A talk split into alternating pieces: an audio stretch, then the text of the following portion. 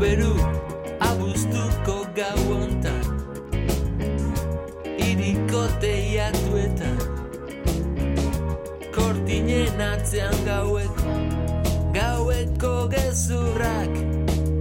Ah, Betirakoa modiozko promesak Biotzean izkutatzen dira. Gaur bezelako gau batian otoizko hitzak. Airean hau berua Xabier Kugaten hankatatik ere begitxupekin darrekin. Han zaloiko damak agurtzen orkestra zuzentzen orkestra zuzentzen airean. Hau beru Os saludamos desde la Casa de la Palabra, programa en emisión a la medianoche a través de las sintonías de Radio Euskadi y Radio Vitoria. Abrimos la semana con nuestro chapuzón marino con la sección A Golpe de Ola. Vamos aquí a entrevistar a Miguel Escolano Puyol. Él es biólogo marino, ejerce de observador científico en diferentes campañas de pesca, como la del atún en el Mediterráneo o en el Océano Índico. Cruzó el Océano Atlántico en el buque oceanográfico Vizconde de Eza. Embarcaron en Vigo y atracaron en la isla de Labrador, en Canadá. Miguel Escolano Puyol, además de espíritu marinero, pues tiene un alma de trotamundos y allí en donde desembarca hace largos trayectos por tierra para conocer mundo. Y sí, ha vivido muchas aventuras, tanto por mar como por tierra, nos contará algunas de ellas. Estaremos también con Chel Feisas. Ella es corresponsal en Oriente Medio con residencia en Beirut. Ha cubierto la guerra contra el Estado Islámico en Irak, ha conocido diferentes realidades en sociedades en conflicto y ha sido sensible a una revolución en marcha, la revolución de las mujeres. Publica el libro Mujeres Valientes. Recoge 13 historias de luchadoras por la igualdad de género en el mundo árabe. Estaremos al final del programa La Casa de la Palabra con Iñaki García Uribe. Estudioso de la cultura montañera, nos habla de las apariciones marianas en relación con la montaña y las tradiciones de algunos lugares. Este es el contenido de La Casa de la Palabra. Comenzamos.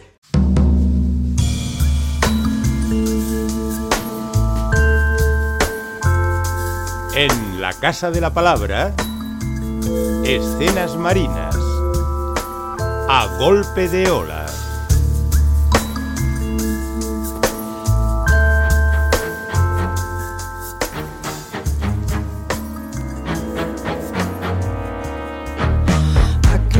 My breathing, it's so nice, it's like a blanket on my life. Let me stay here for forever in this state of classical denial. Cranking Mrs. Dalloway, Moby Dick trip on a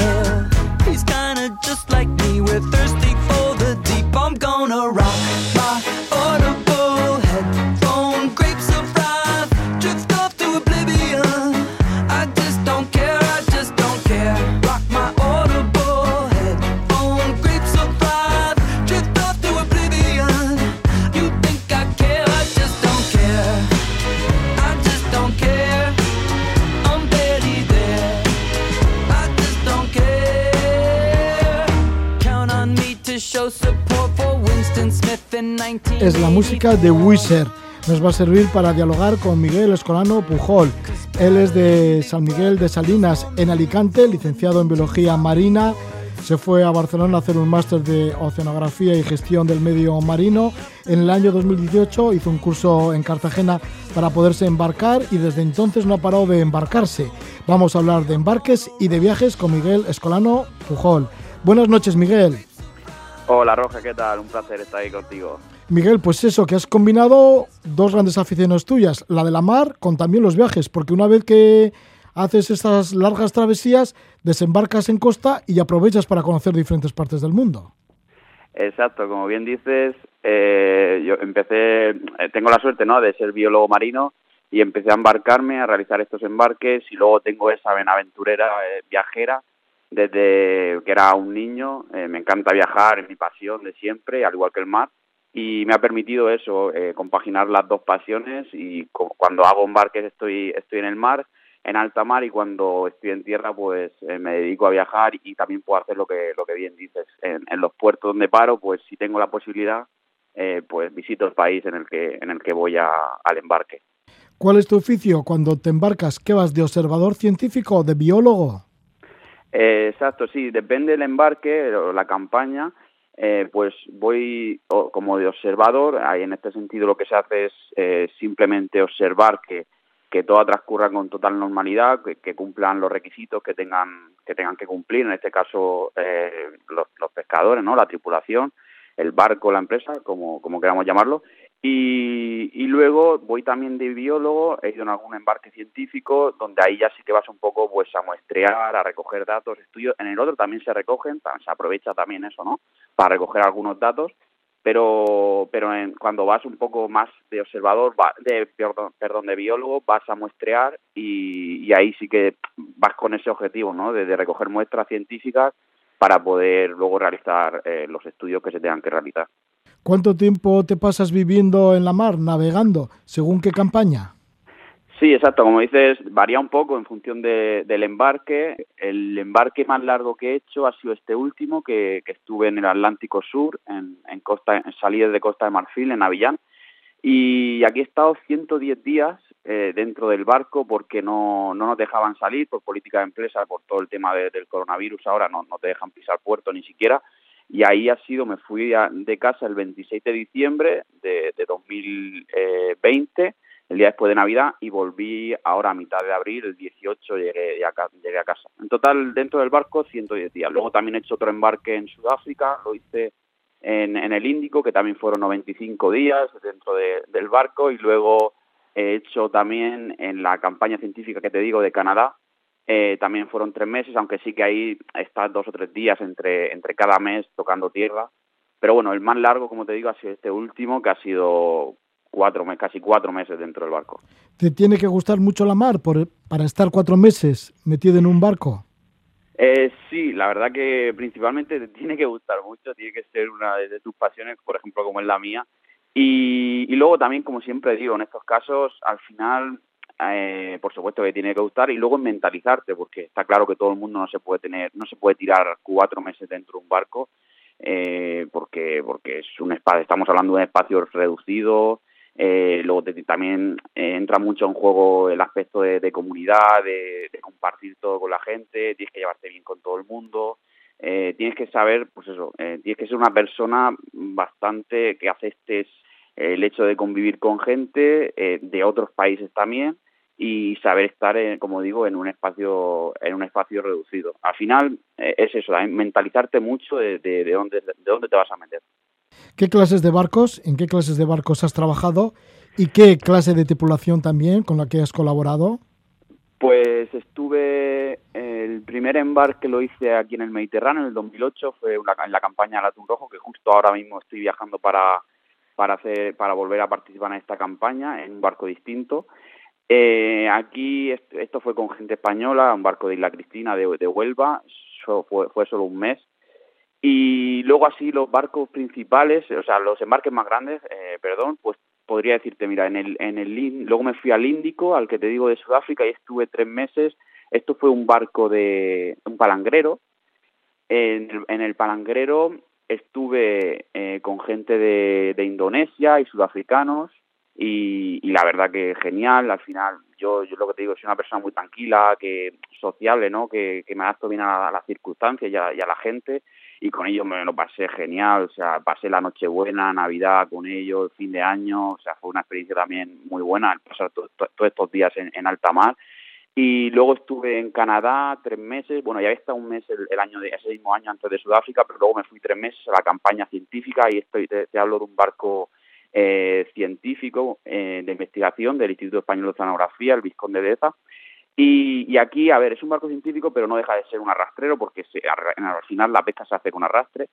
Y aquí lo que la tripulación eh, es diferente a los pesqueros, porque aquí vas con un grupo de biólogos, al final, como digo, es una campaña oceanográfica, y yo participo junto con, con 12, 11 biólogos más. Se hacen dos grupos de seis para trabajar, y son todos españoles prácticamente, algún portugués puede entrar porque en el estudio también participan alguna organización portuguesa en alguna de las campañas y aquí lo que es la tripulación, la parte de tripulación también son todos españoles, sobre todo de, Galicia. Y luego el otro embarque grande que he hecho ha sido este último, como te digo, en Costa de Marfil y aquí la tripulación era eh, parte de la misma Costa de Marfil y parte de allí de Avillán, del puerto donde salimos, y parte de, de Senegal. Te hablo de lo que es la parte marinería. Y luego la parte de oficiales, también españoles, sobre todo de aquí, del País Vasco. Eh, estuve con gente del País Vasco tanto en una como en la otra tripulación con la que compartí días. Y, muy bien, sobre todo, ya te digo, con el, último patrón, con, con Unai, me lo pasé genial, un chico súper majo también de ahí de, de y, nada, muy bien. En realidad es lo bueno que tiene estos embarques para mí, creo que al final me quedo con eso, ¿no? me quedo con la gente que, que conoces en el mar, que hasta el momento he tenido buenas experiencias, son buena gente, te tratan genial, no sé, he tenido buenas experiencias, no puedo quejarme en eso. En el caso que has nombrado del verano de 2019, cruzaste el Atlántico, esto el Atlántico Norte, en el buque oceanográfico Vizconde de Eza, allí vas como biólogo el carácter científico de vuestra estancia en el buque, que era establecer cuotas para los barcos comerciales, para luego se sepa que se pueden pescar con el bacalao y otros y otras especies. Sí, exacto. Como dices, el objetivo de esta campaña, esta campaña se lleva haciendo, no me sé exacto la fecha, pero son casi 30 años creo, eh, se hace todos los veranos, son tres campañas distintas a ver, vas a hacer las tres campañas porque, como bien dices, el barco sale de Vigo, cruzando el Atlántico Norte y llega hasta las aguas internacionales pegadas a Canadá. No entra en Canadá porque al final estás haciendo estudios en aguas internacionales, que son a 200 millas de costa de Canadá. Y aquí lo que se hace, el objetivo, como dices, es establecer tallas y cuotas mínimas eh, de especies comerciales, sobre todo de arrastre, porque como explicaba antes, es un barco de al final estás arrastrando, ¿no? Se hacen estudios de arrastre, porque son de especies que estamos hablando que viven a, mil metros o incluso más. Eh, y estas especies son, pues sí, como dices, el bacalao, platija, fletán, sobre todo estas tres especies, son las tres especies más objetivos, como podríamos llamarle, y, estos estudios se hacen para eso, para establecer tallas y cuotas mínimas para que luego los barcos comerciales españoles, sobre todo la parte de Galicia, que van a pescar a estas aguas, pues tengan, pues eso, como unas medidas, ¿vale? Para que no se pesque sin control y, sin saber cómo están esas poblaciones de estas especies, estos stock. Entonces, es como una revisión que se lleva año, se lleva a cabo año tras año y ese es el objetivo de, estas campañas. Luego se llevan los estudios, los datos a nivel europeo y allá a nivel europeo se establecen las, pues las medidas que se tengan que establecer para que al año siguiente los barcos eh, pues pesquen en función de esas medidas. Una de las características tuyas es que una vez que llegas al, al otro lado del mar, alguna costa así que llama la atención, como pueda ser el caso de Canadá, en este busque oceanográfico, ya te quedaste en la isla del Labrador, porque te gusta viajar y pararte y quedarte un tiempo por allá. Sí, exacto. Mucha gente, por eso, eh, está deseando que termine el embarque para volver a casa y yo al contrario, estoy deseando a lo mejor que termine el embarque para quedarme en el país donde esté para poder visitarlo. Y como dices, pues eh, cuando fui a Canadá en el primer año, en el 2018, eh, viajé por la parte, quedé con un amigo mío de aquí de, España que, suele viajar conmigo cuando él tiene vacaciones y quedamos y lo que hice fue me cogí un avión porque claro yo llego por la eh, lo podéis imaginar por el, Atlántico Norte llego a las costas de Canadá de la parte pues está del Atlántico la, parte este que digamos de Canadá y ahí me cogí un avión en San John porque es el puerto donde el barco atraca y donde entra y sale cuando cuando está allí y ahí me cogí un avión me fui a Toronto en Toronto quedé con mi amigo y de ahí cogimos otro avión y nos fuimos a Vancouver y, allí cogimos un coche, alquilamos un coche y nos tiramos dos semanas recorriendo la parte oeste de Canadá, eh, la que está para el Pacífico. Y, nos fuimos especialmente para esa parte porque nos gusta mucho la naturaleza y, ahí es, es, uno de los sitios donde he visto los mejores paisajes del mundo, o sea, de mi viaje me refiero.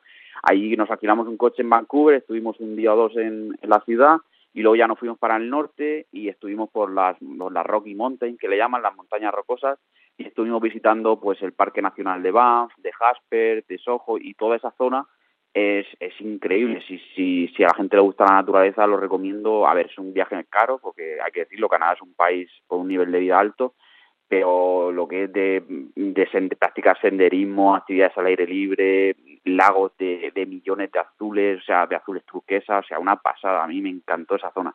Y luego volvimos a Toronto, fuimos a visitar las cataratas de, del Niágara, las famosas cataratas de Niágara. Eh, a mí me defraudaron un poquillo porque es mucho todo lo que tienen alrededor. Como elemento natural está muy bien, porque es una pasada, ¿no? La cascada. Pero luego todo lo que conlleva alrededor, yo no he estado en Las Vegas, pero me lo dicen que es como si fuera unas mini Vegas de, de casino, de toda la movida que tiene alrededor. Pero bueno, al final de estás allí tienes que, tienes que verlo. Y luego también me fui en el otro embarque en Sudáfrica, eso fue en Canadá, y luego en Sudáfrica, cuando terminé también en el Índico, estuve recorriéndome un, un casi un mes entero el país, eh, ahí sí que estuve yo solo, eh, por mi cuenta, y ahí lo que hice fue desembarcar en Durban, que fue donde cogí el, el barco, y en Durban cogí, primero me fui al, sur, a unos 50 kilómetros, estuve buceando con tiburones en, en libertad, en una, en una reserva marina que se llama Igual Soal, eh, hablo de aguas del Índico, y luego ya me cogí un avión y me fui de Durban a Ciudad del Cabo. En Ciudad del Cabo me alquilé un coche y me hice, eh, estuve cuatro o cinco días visitando la ciudad y los alrededores de Ciudad del Cabo y ya me hice la parte sur del país que se llama la Garden Route en coche hasta llegar a un pueblo que se llama, una ciudad que se llama Port Elizabeth. Ahí cogí otro avión, me fui a, a Durban de nuevo y ahí me cogí otro coche, me alquilé otro coche para visitar la zona norte del país que ahí destaco especialmente el Kruger, el Parque Nacional Kruger, eh, si a alguien le gusta pues, lo que es safari, ver animales en libertad y además la fotografía como en mi caso, pues ahí es para, para flipar en colores, es alucinante lo que, lo que alberga este Parque Nacional, que es el más grande de Sudáfrica, y ya te digo, ahí estuve siete días metido simplemente dando vueltas con el coche, buscando animales, porque puedes hacerlo en tu coche propio, es lo que le destaca a este Parque Nacional, que no tienes por qué ir con excursiones contratadas y eso puedes hacerlo por, por libre, o sea, tú te alquilas un coche, entras al Parque Nacional, duermes en unos campamentos que están dentro del parque, yo me llevé la tienda de campaña y dormía en estos campamentos y, ya te digo, ya pues puedes ir en busca de animales tú solo con el coche, que no hay problema ninguno. Y eso fue, a mí me encantó, o sea, fue una maravilla. Y luego también estuve uno o dos días en un, en un país pequeño que se llama eh, Suazilandia, bueno, ahora han cambiado el nombre, no, no recuerdo bien cómo le llaman ahora, pero bueno, es, eh, lo que era Suazilandia antes, que también fui a ver otro parque nacional allí, y ahí estuve unos dos días, pero vamos, Sudáfrica destaca por, por su parque nacional, el Kruger, el que, es, que es increíble, o sea, una pasada. Sí. Y, básicamente esos dos, esos son los dos viajes que he hecho después de embarques. Sí, porque de animales sido el Parque Nacional de Kruger en Sudáfrica, que estuviste allí, y también en Sudáfrica, en Sudáfrica estuviste buceando entre tiburones. ¿Cómo fue esa experiencia?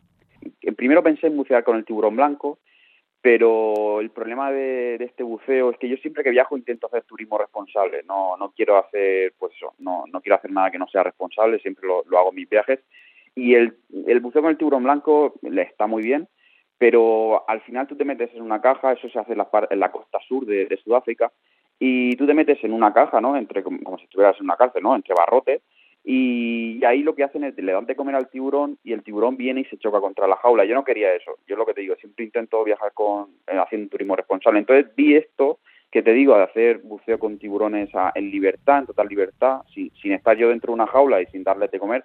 Y entonces eh, descubrí este sitio en, allí en Sudáfrica, en, en aguas del Índico, que no, es el tiburón blanco, pero sí que eran grandes tiburones, el tiburón, el punta negra oceánico y el punta blanca, y la verdad que fue una pasada porque está rodeado ahí de, de bichos que dice madre mía y nada yo tenía muchas ganas es, es un poco ahí de adrenalina lo que se tiene dentro pero pero bueno no no pasa nada o sea yo lo recomiendo totalmente.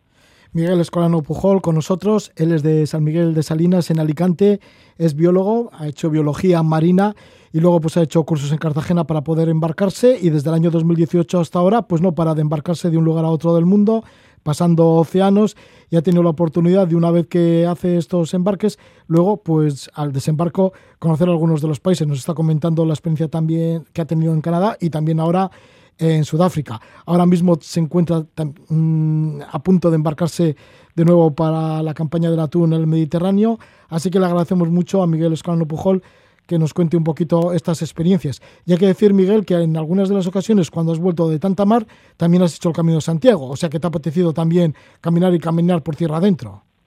Sí, exacto, el Camino de Santiago lo realicé el año pasado, que eso fue un poco de, del viaje que vine del, del sudeste asiático, que estuve seis meses por ahí, entonces llegué a casa, fue todo el periodo de cuarentena que pasamos, y como el verano pasado no se podía salir a viajar a ningún sitio, pues dije, y no había hecho el Camino de Santiago nunca, dije, pues mira, qué mejor momento que para hacerlo ahora.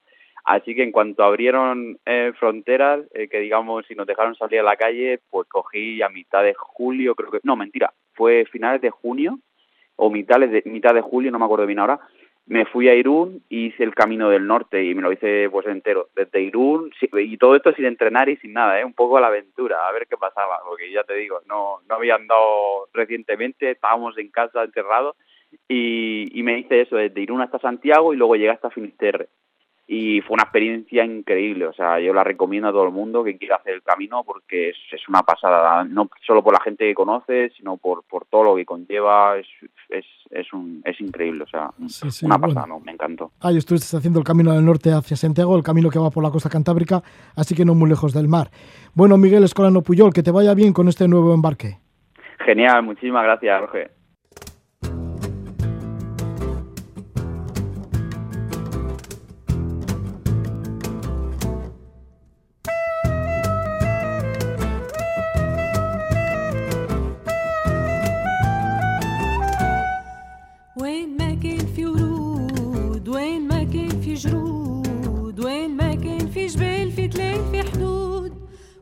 ما كان في دروب وين ما كان في هروب وين ما كان في رصاص في قواص في حروب وين ما كان في وعود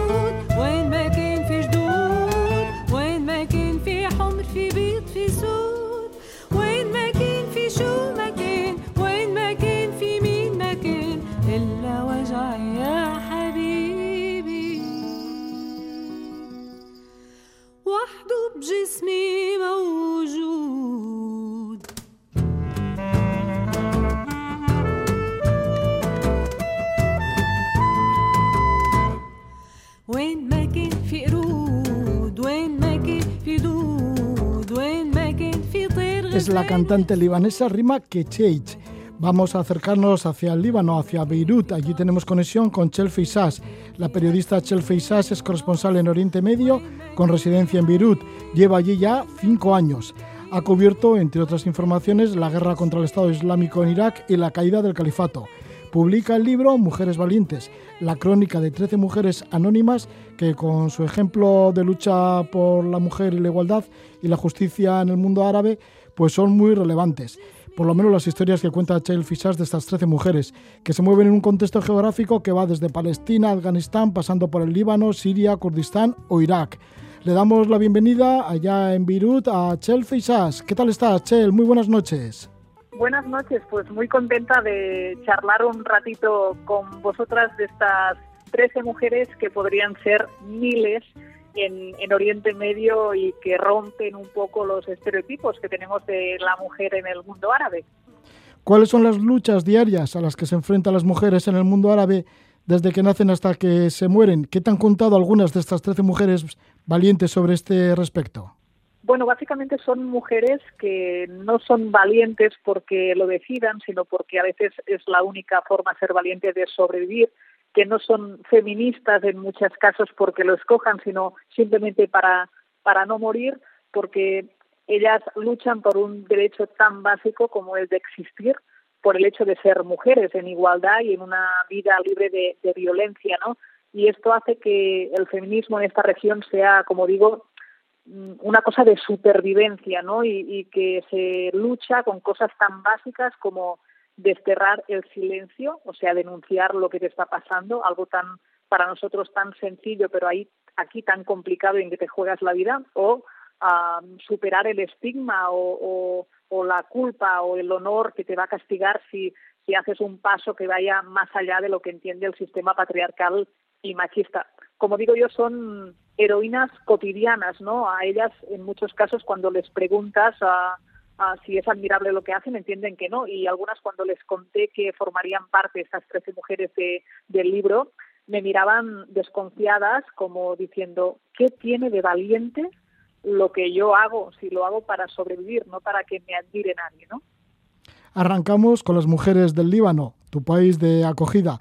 Una imagen que te sorprendió de decenas de adolescentes vestidas de novia concentradas en una plaza de Beirut. Sí, te sorprendió mucho, ¿no?, de que estarían todas vestidas de novia. Te acercaste por curiosidad y ¿qué observaste? Sí, esta es una de las de los ejemplos que siempre pongo como que responsable. La vida y el trabajo se cruzan de una manera uh, fascinante, ¿no? Porque yo iba a buscar mi café en el bar de abajo, donde tenemos la oficina, y lo que vi es eso, un, un grupo de niñas, uh, chicas, adolescentes, uh, vestidas de blanco y pensaba, mira, sería quizá la comunión nuestra, ¿no? Y pensé, debe ser una festividad libanesa que desconozco y me acerqué y a medida que me acercaba en esa imagen impoluta, blanca, pura, pues empecé a ver en los vestidos manchas de, de sangre, gasas que daban vuelta a los brazos o las piernas de esas chiquillas, muletas donde, donde andar y le pregunté con todo mi desconocimiento de ese momento a, una chica que llevaba un altavoz, y le dije, ¿qué, ¿qué estáis haciendo? Y dice, pues literalmente no queremos que un vestido de mujer uh, tape una aberración. Yo, pero qué, qué aberración, ¿de qué estáis hablando? Y me contó que era, aquí en el país había en vigor el artículo 522 del Código Penal, que lo que permitía, porque por suerte con la presión de esta performance se derogó, era que un violador, si violaba a una chiquilla, a una joven adolescente, se libraba de la cárcel si se casaban. A mí eso me pareció una barbarie increíble que no solo se daba en el Líbano, sino en muchos países de, la región, pero la parte esperanzadora es que la fuerza de estas mujeres hizo que tanto aquí como en Jordania, como también en Túnez, pues uh, este, este artículo, que aún sigue en otros países, pues uh, finalizara. Sí, el Código Penal libanés, que incluye esta disposición, mm, que dice que se permite al violador quedar en libertad sin juicio si se casa con su víctima. Bueno, pues una barbaridad. Y también cuentan la historia de una niña que va a nacer en Afganistán, la historia de Yadilla, a punto de parir en una zona remota de Afganistán, y ahí la atiende una amiga tuya, que es Laia, ginecóloga de Médicos Sin Fronteras, y ella te cuenta la historia de Yadilla. ¿Cuál es esta historia? Sí, es, es el ejemplo como que da sentido al libro, ¿no? Un poco es el inicio de cómo nacer, una cosa tan básica, acaba siendo una, una cuestión de género en muchos países como es en Afganistán, ¿no? Es el caso, como decía, de, de la madre Kadisha, una joven que estando a punto de parir ya en la camilla le dice en la litera le dice a, a Laia, que es amiga mía, ginecóloga de Médicos Sin Fronteras, que estaba ahí, le dice a Laia, si es un niño, haz lo que puedas para salvarlo, pero si es una niña, no la salves, déjala morir, ¿no? Entonces, uh, claro, Laia se queda de piedra escuchando eso, pero más tarde viendo que no acaba aquí la cosa, que cuando nace una bonita niña y pone el bebé en los brazos de su madre, de Cadilla, la madre se pone a llorar como si fuera un funeral, al igual que todos los familiares en la habitación, ¿no? Y como más lloraban todos en la habitación, más lloraba la niña, que ya intuía que no era bienvenida. Pero Cadilla en un momento toma la decisión, aunque sea por unos minutos, de tomar el control de su propio cuerpo y desafiar el sistema y decir, vale, pues para adelante, si es una niña, tendré una niña pese a todas las consecuencias que puedan venirme, ¿no? Porque lo que me pasó en este capítulo es que cuando no conoces el contexto, uh, llegas a pensar que Kadisha es una mala madre. ¿Qué madre va a querer que su hija muera por ser una niña? Pues cuando te cuentan lo que pasa a una niña en ese país, sabes que tú ahí podrías llegar a ser una Kadisha, ¿no? ¿Qué le sucede a una niña que nace en Afganistán? ¿Qué le puede suceder? Bueno, en primer lugar, que no nazca, porque muchas madres, uh, de hecho, se da una situación muy curiosa que es que a las madres les hacen las ecografías y no les dan el resultado uh, durante el embarazo de si es niño o niña, porque si les cuentan que es una niña, mientras están en el proceso de embarazo, muchas abortan para no llegar a tenerla. Si llegas a nacer niña, pues lo que te pasa es que si has nacido suerte, pero ya tienes el rechazo de buena parte de tu familia incluso, pero eres niña y te pueden lanzar ácido en la cara cuando vas a la escuela para desfigurarte para toda la vida y que te quede el estigma y, no tengas ningún tipo de asistencia porque serás la marginada de ese grupo. Y luego uh, te casarán con el hombre que consideren y tú perderás a tu familia de origen porque vas a pasar a ser propiedad casi de, la familia del hombre y si tú te quedas viuda, uh, si se queda el marido, pues él va a escoger otra mujer o la va a comprar, va a tener otra mujer enseguida, pero si tú eres la que te quedas viuda como mujer, pues vas a tener que estar uh, muchos días uh, de luto y te van a casar quizá con el tío, con el primo o con no sé quién de la familia. O sea, que al final ser mujer, como decía Laia, en Afganistán no cotiza. No, es mejor no ser nada antes que ser mujer, ¿no? Algunas chicas, algunas mujeres combaten el patriarcado y el yihadismo con la Kalashnikov, como es el caso, por ejemplo, de una de tus protagonistas, Gulan, de 18 años, en el Kurdistán de Siria. ¿Cómo una chica de 18 años Sí, se pone una- a combatir? por lo mismo, por porque es una supervivencia y es un modo de supervivencia y, y- y batallan con los frentes que tienen delante, que es el yihadismo, pero también el, el patriarcado y el, el machismo, ¿no? O sea, a una mujer kurda coge las armas porque ve que no hay otra revolución para liberar a su pueblo que hacerlo a través de la liberación de, de género, ¿no? Y para mí es una revolución histórica, ah, no muy mediática y a veces ah, cuando la contamos en Occidente lo hacemos de una forma un poco manipulada, ¿no? Ellas ah, en algún momento se me quejaban de la imagen que dais ah, en Occidente de nosotras a veces no es la justa, ¿no? En algunas portadas a veces han salido ellas ah, en una postura un punto sexy, con Kalashnikov en la espalda, intentan decirte no somos eso y no solo hemos salido a raíz de Estado Islámico, nuestra lucha lleva muchas décadas y tenemos múltiples enemigos, ¿no? El yihadismo, el patriarcado, pero también Turquía y al final es es una forma de vivir, ¿no? Y una, una cultura que en el feminismo nos da muchas, muchas vueltas, ¿eh? Junto con estas combatientes del Kurdistán, en este caso del Kurdistán Siria, también hay internacionalistas. Y entre otras, pues nombras a Lara, una activista catalana combatiente en Rojava, que lucha contra el patriarcado y también contra el yihadismo junto con estas compañeras del Kurdistán. ¿Cómo, cómo llega hasta allí y cómo le van aceptando también para que forma parte de, de las brigadas de estas mujeres? Sí, ella fue para allá en un movimiento de sororidad, pensó que podía ah, trabajar más por el feminismo desde el Kurdistán en el momento en que se encontraba este, esta tierra en ese momento, que en Cataluña, y de forma clandestina también ah, escapó para allá para entrenar a otras mujeres, ¿no? A, a coger las armas, ellas siempre subrayan como autodefensa. Ah, ellas no no creen en, las armas, pero no hay otra manera de hacerlo ahí si eres mujer y quieres sobrevivir ¿no? ante estos enemigos que te, que te comentaba. Para mí fue muy potente ver una chica que no llegaba a los 30 años tener tan claro que, que esa causa le había llevado ahí y que no le importaba si no volvía a su país uh, o incluso si moría en ello por una causa global más generalizada, ¿no? Su, su, proyecto individual se había difuminado y ella estaba dispuesta, y te lo decía claramente, a dar la vida para que esta semilla del feminismo en una región tan complicada germinase, ¿no? Y esa solidaridad, esa generosidad uh, en una causa compartida me, me, dejó bastante sorprendida y admirada, ¿no? Estamos hablando del libro Mujeres Valientes de la periodista Chel Fisas Torras. La última que vamos a nombrar es Bechimer, que es una mujer etíope de 23 años que llegó de migrante al Líbano y el capítulo lo titulas La criada esclava. Ella es una trabajadora doméstica, pero comenta las condiciones de muchas de estas trabajadoras domésticas en el Líbano.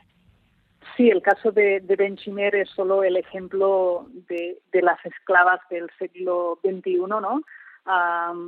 Yo lo localizo en el Líbano porque es donde la historia me pilló justo en mi casa, en, en el altillo que hay encima de mi baño, pues solo llegar en el piso cuando el portero me lo enseñaba, me comentó que un agujero donde no cabes ni, ni acurrucada, ahí podía vivir con una escalera mi criada, ¿no? Yo me quedé como, ¿qué me dices? Mi criada dice, no, esto es un sitio cómodo para ella. Muchas casas están, estas trabajadoras domésticas uh, de otros países están debajo del fregadero o al lado del cubo de la basura o en algunos casos como Benchimer se pasó un año durmiendo en un, en un balcón uh, no cubierto cuando llovía se mojaba le tiraban las sobras de, la comida como si fuera un animal o le hacían beber el agua de, de, de limpiar la casa porque aquí el agua potable se paga ¿no?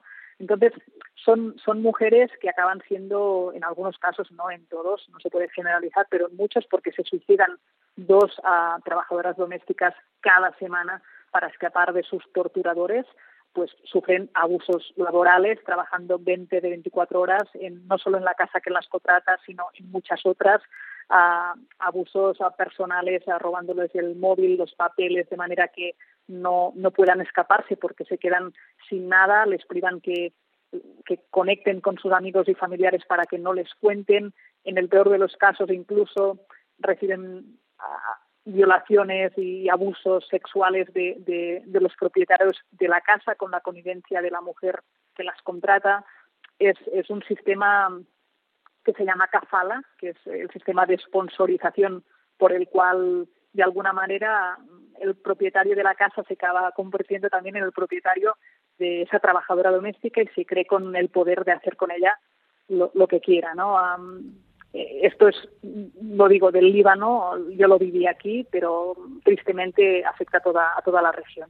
Desde esa región nos está hablando Chelsea Sass, desde el Líbano. Está en su capital, en Beirut.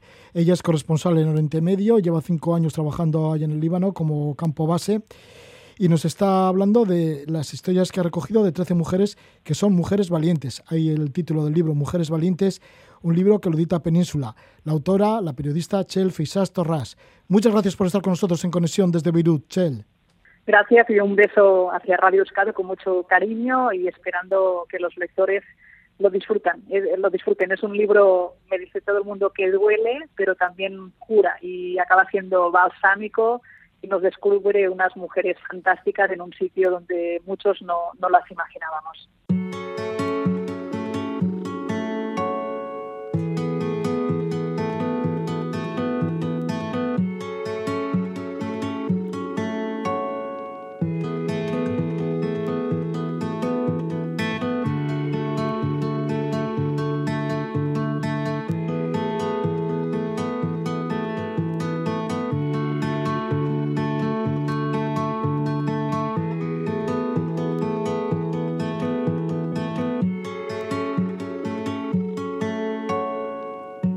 Begitxoiekin behiratzen zenidan Esan ez bezala etzaitez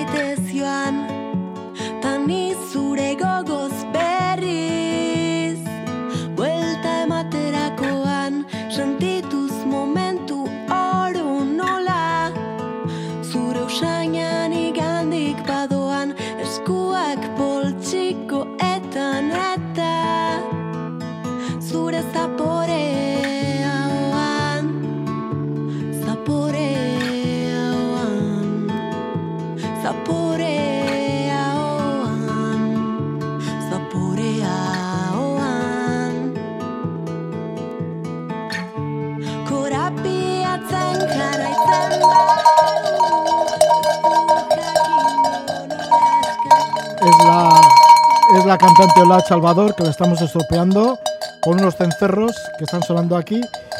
Y nos visita agitando los cencerros Iñaki García Uribe, inquieto montañero, miembro del Departamento de Etnografía de Aranzadi. Voy a, voy a dejar los cencerros porque si no, no se oye.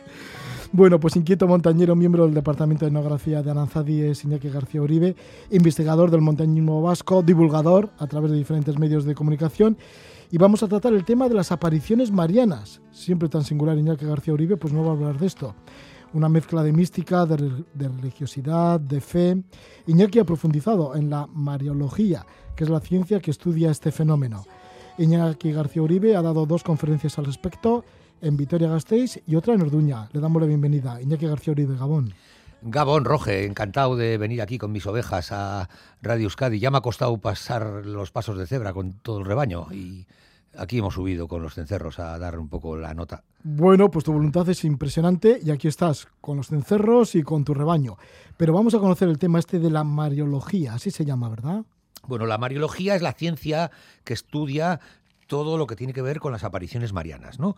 Eh, las apariciones marianas eh, son manifestaciones de la bienaventurada Virgen María ante una o más personas que también se llaman mariofonías en el concepto científico relacionado con la puesta en escena de muchas miles de vírgenes en toda Europa, en todo el mundo, ¿no? En el mundo cristiano, ¿no?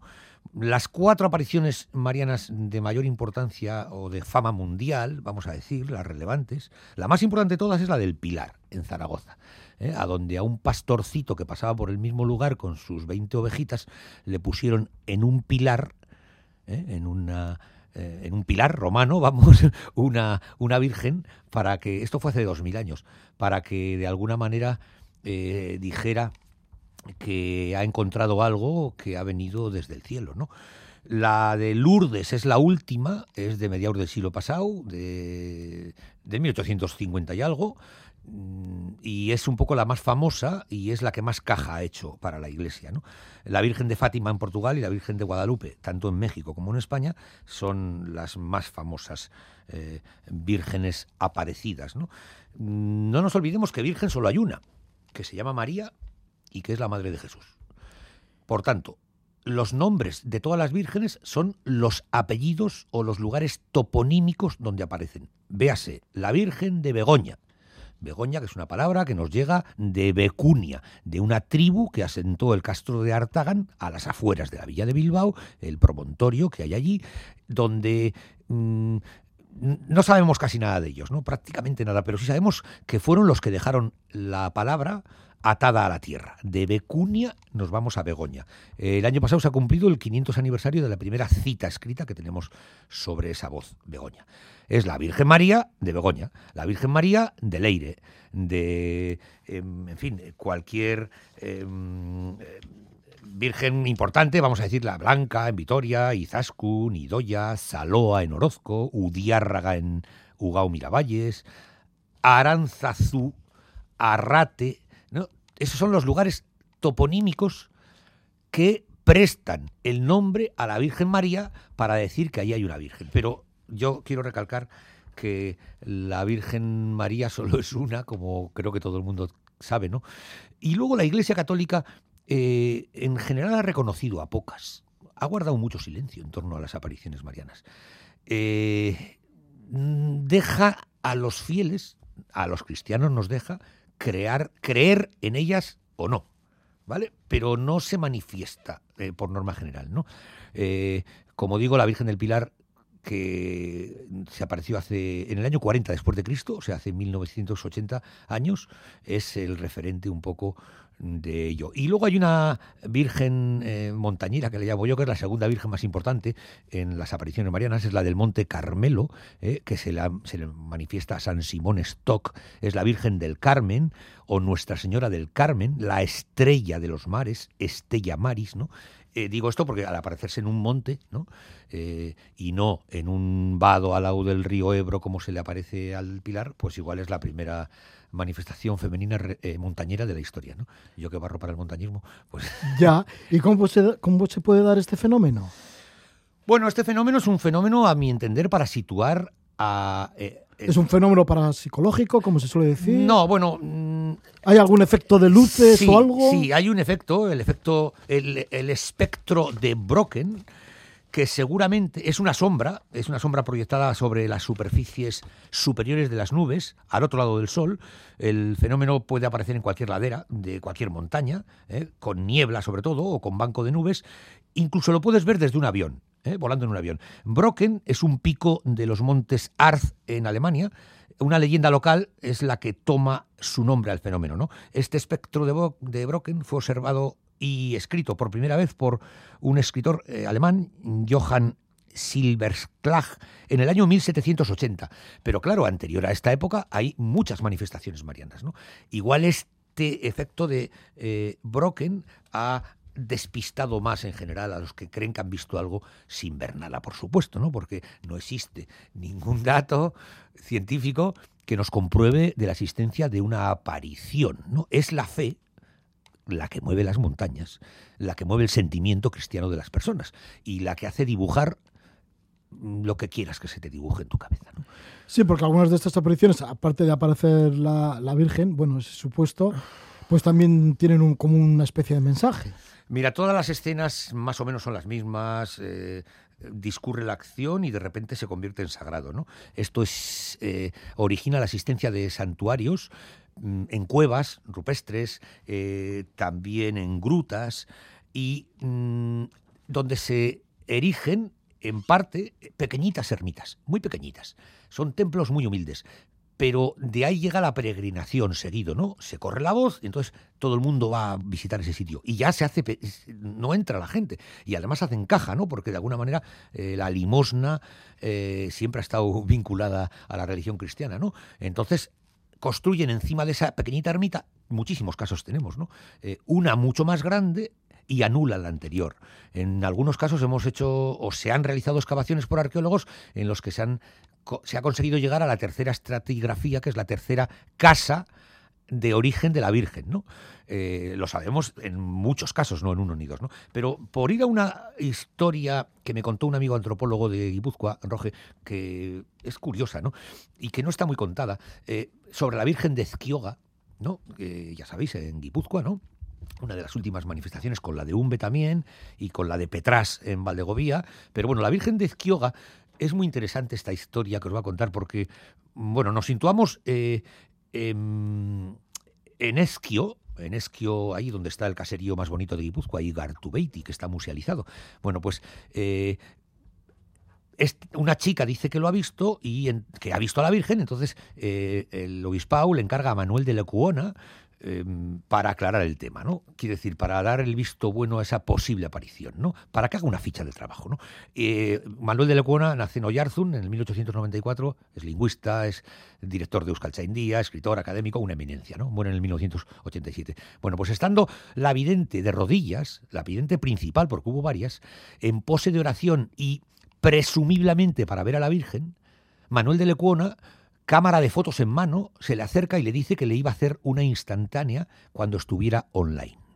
Ella, instintivamente, se lleva las, las manos al pelo para cuidar su peinado. Una que iba a ver a la Virgen, ¿cómo se puede preocupar del peinado? Ese fue el argumento del informe que Manuel de Lecuona manda al obispado y cierra la carpeta y ya no se enteran, ya no hay más datos al respecto, ¿no? Quiero decir, para que veamos, eh, a veces bueno, en fin, no, no voy a hacer valoraciones porque igual hay gente que se molesta, ¿no? Pero bueno, que es el, en un caso, en este caso es el tocomocho, ¿no? O sea, quiere decir que es una irrealidad, ¿no? Sí, se puso coqueta pues para salir en la foto más que para estar delante de la Virgen. Así es. Mira, eh, pero si nos vamos a un documento más antiguo que te he traído, un documento del Vaticano, mm, publicado por el cura a la vez Saturnino Ruiz de Loizaga, es un documento de hace 578 años, del 1442, hace casi seis siglos. ¿eh? O sea, ya no nos vamos a Ezquioga, que es de antes de ayer, ¿no? Bueno, pues dice, esto ocurrió, es un documento que es una súplica que le dirigen al eh, Papa Eugenio IV referente a Santa María de Arrate. ¿Eh? a nuestra querida Virgen de Arrate, allá arriba de Ibar. Y dice, esto ocurrió cerca de las villas y de las aldeas de Villamayor de Marquina, El Goibar y San Andrés de Eibar, en la provincia de Guipúzcoa y Hermua en el condado de Vizcaya, y en las tierras del reino de Castilla, donde una muchacha de vida santa y honesta y de buena conducta del valle de Mendaro, en la misma provincia, mientras caminaba sobre un áspero precipicio, encontró una imagen de la Virgen María y se puso a su servicio. Entonces, una gran multitud de fieles concurrían allí de todos los pueblos circunvecinos y de otros lugares remotos por reverencia hacia la misma Virgen y por las frecuentes y por los frecuentes milagros que implorada su ayuda, por su intercesión la infinita bondad y clemencia de Dios hacía sentir. Aquí nos están vendiendo algo un poco más interesante. Lo que pasa que yo no me creo que le apareciera la Virgen, porque no me lo demuestran, aunque el documento del Vaticano pues está dándole un poco de vaselina a la cosa, ¿no? Bueno, pues eh, esa misma Virgen eh, em, de Arrate se baja a Eibar, se baja a Eibar y luego se sube arriba para entronarla en la ermita que después es el santuario que tenemos gigante, ¿no? Como se explicaba antes, de, de pequeñito a grande, ¿no? Vale. Y la suben en dos vacas con un carro y las vacas se paran en tres curvas, desde Ibar hasta Arrate. En esas tres curvas hay un humilladero, un lugar donde humillarte ante Dios y donde rezar. Dicen que se paran porque hay una luz especial que les dicen a los animales que se paren. Se paran a beber agua, que tienen una sed tremenda. Sube desde Ibar tú, con toda la cuesta que hay, ¿no? Entonces las vacas se paran y les tienen que dar agua, porque si no se declaran en hue- en huelga y no suben, ¿no?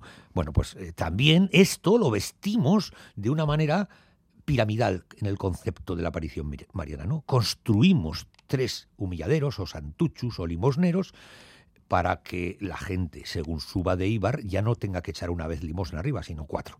Tres en los tres humilladeros, más cuando llegas al templo, ¿no?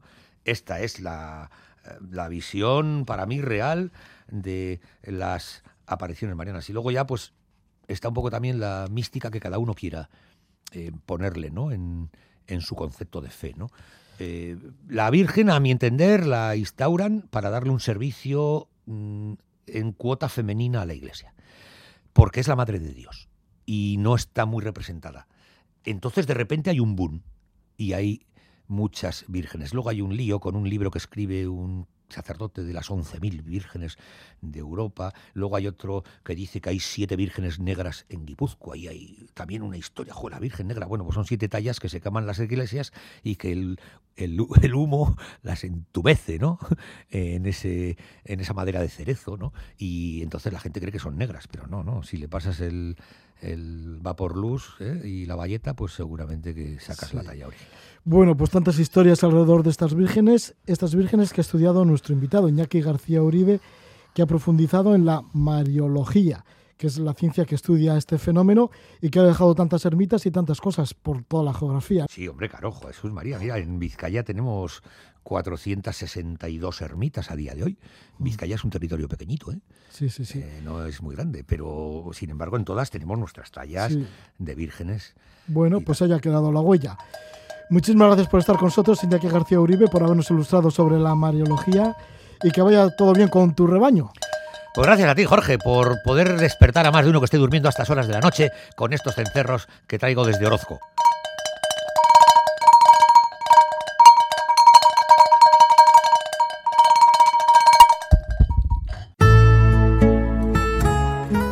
Agradecemos a Iñaki García Uribe su presencia y el sonido de los cencerros. Nos despedimos, lo hacemos con el cantautor de Cianuri, Gonchal Mendíbil, a que bien conoce Iñaki García Uribe. Gonchal Mendíbil, siempre tan activo, tan creativo, acaba de publicar un disco en el que ha musicado los poemas de San Juan de la Cruz traducidos al euskera. Ahí está la voz de Gonchal Mendíbil y además acompañado de la voz de Ainhoa Tabullo. Que disfrutes de la noche.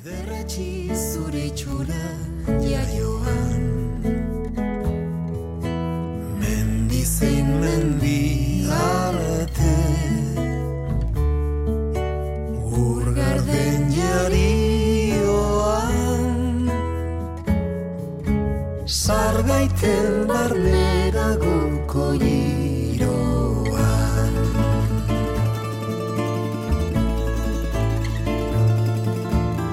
Eta gero joango gara Goi-goiko baizko betara Gorderik daude ondo. Eta sartuko gara. Eta mingrañardoa edango